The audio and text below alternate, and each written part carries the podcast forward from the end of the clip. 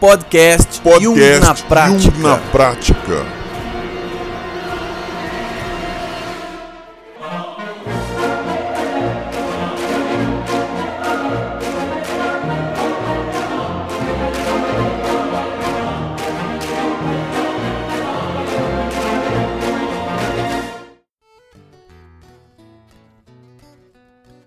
Hoje eu estou me sentindo muito mais oriental.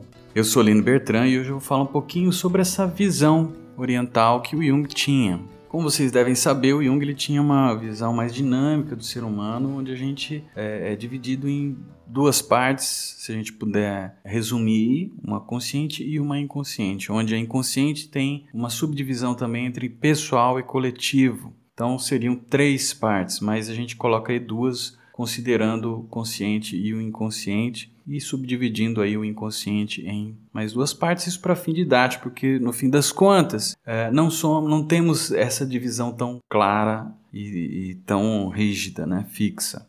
Há o diálogo entre essas partes, entre o consciente e o inconsciente. Sempre existem eixos que realizam isso. Então, toda a psicologia dele, no, do Jung, no, nesse sentido, é de manter esse diálogo, essa energia fluindo entre essas duas partes para que a personalidade total tenha a sua autorrealização. E uma das diferenças uh, de Jung para outros campos da psicologia, para outros psicólogos, ele acrescentou o inconsciente coletivo, né? não só o pessoal.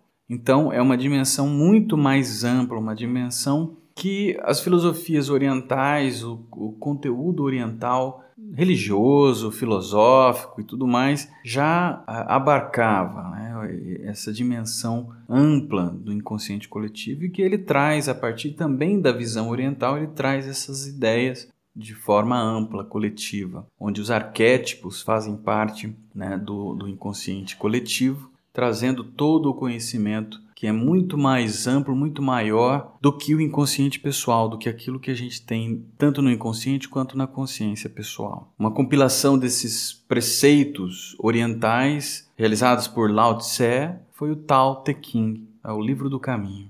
Nesse contexto, a, a, a filosofia colocada é que a natureza possui uma energia que permeia e liga tudo para o Jung é energia psíquica. E no Ocidente a gente tem essa percepção de separação. E já no Oriente não existe essa percepção de separação. Tudo é interconectado, existe uma integração entre tudo. É, o pensamento taoísta, a visão chinesa oriental, vem complementar a visão da teoria junguiana desenvolvida por Jung, da psicologia analítica. Também, o, dentro dos tipos e funções psicológicas, a gente começa a, a, a ter uma relação com a visão oriental. Enquanto para o ocidental é, existe uma predominância da extroversão, para o ocidente, para o oriente, para o oriental, existe uma predominância à introversão. Os povos primitivos têm esses dois modos, essas duas raízes, essas duas formas de observar, né, essas duas formas de, de, de, de viver. A observação e a celebração. A abstração e a caçada, enfim. O extrovertido olha para fora e o introvertido olha para dentro.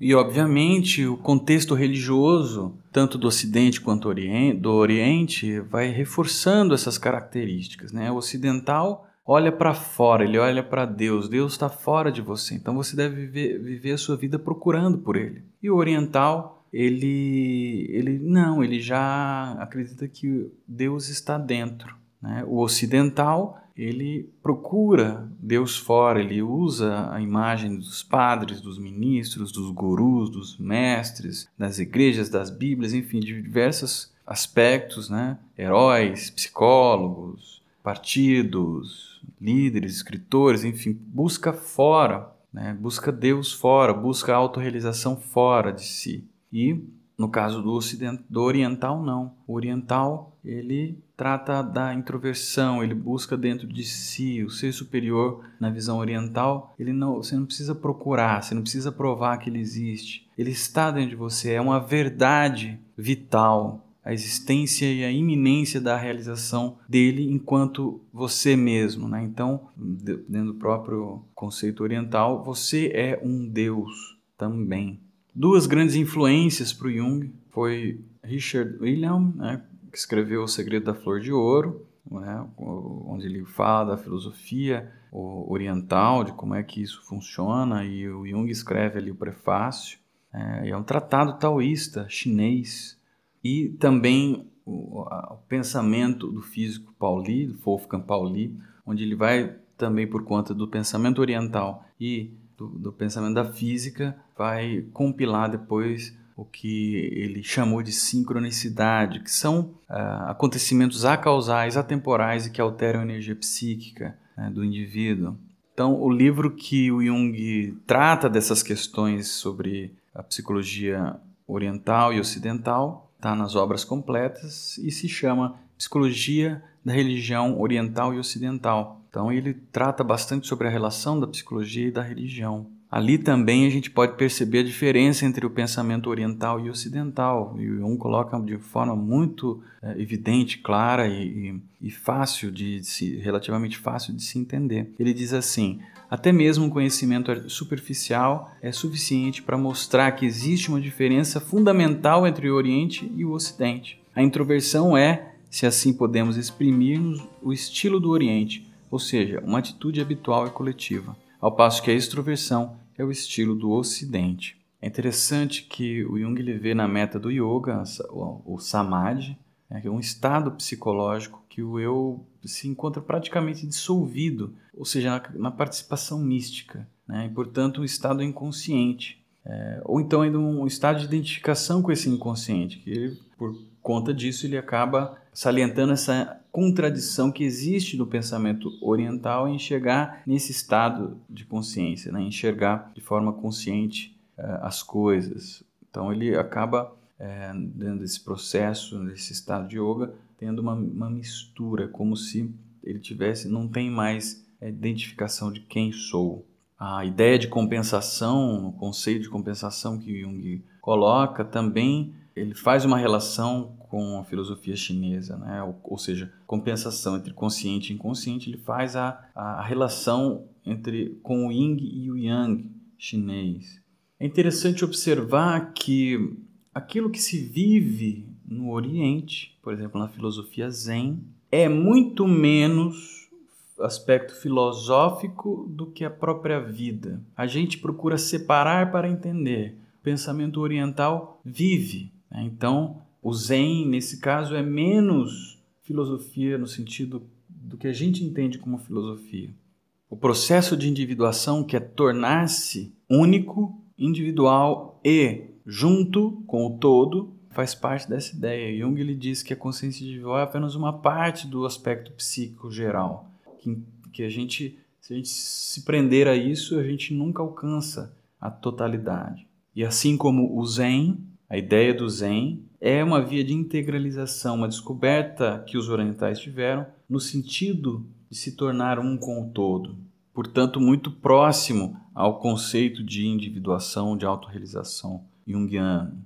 Sobre meditação, né, o Jung coloca que a meditação né, sobre o significado do sol e da água, por exemplo, é como uma espécie de descida à fonte psíquica, ou, em outras palavras, nosso próprio inconsciente. Então, a meditação ela é, é importante nesse caso. Então a meditação é diferente para o ocidental para o oriental, porque um parte no sentido, o primeiro ocidental parte no sentido de que precisa alcançar uma meta, que no caso religioso é Cristo, e, por exemplo, o budista né, reconhece-se como um Buda. Então o cristão, como diz Jung, parte justamente do mundo transitório do eu enquanto o budista ainda se apoia no fundamento eterno da natureza. Existe ainda a mandala, que é uma representação do todo. Né? Então, através da mandala, você integra o individual ao coletivo. E a representação dessas imagens, né, que são imagens do mundo interior e, e também imagens da totalidade, essas representações o círculo mágico, a mandala, a palavra hindu mandala, é, representa essa estrutura que pode ser compreendida como uma representação simbólica do átomo, por exemplo, do átomo nuclear da psique humana. As mandalas elas não vêm de sonhos, mas da imaginação ativa. Os melhores significados são encontrados no âmbito do budismo tibetano, no sentido de é, integração, autorrealização e é, união com o todo. É claro que o Jung usou a mandala como instrumento para realizar análises, né, dentro do processo terapêutico, mas também para assentar as bases estruturais arquetípicas dentro da psique humana. Então ele usou isso como uma ferramenta que traz essas estruturas base e organiza essas estruturas.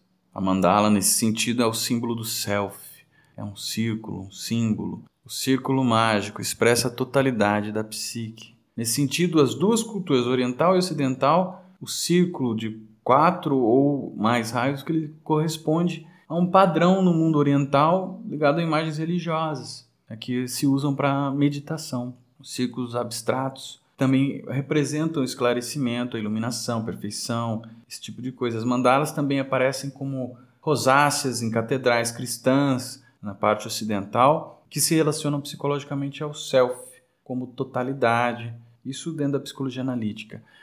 Ou seja, para Jung, né, a gente vai estudando as mandalas e a sua manifestação no mundo oriental como instrumento de culto, meditação, enfim, e no mundo ocidental como autocura, como exercício de encontro consigo mesmo.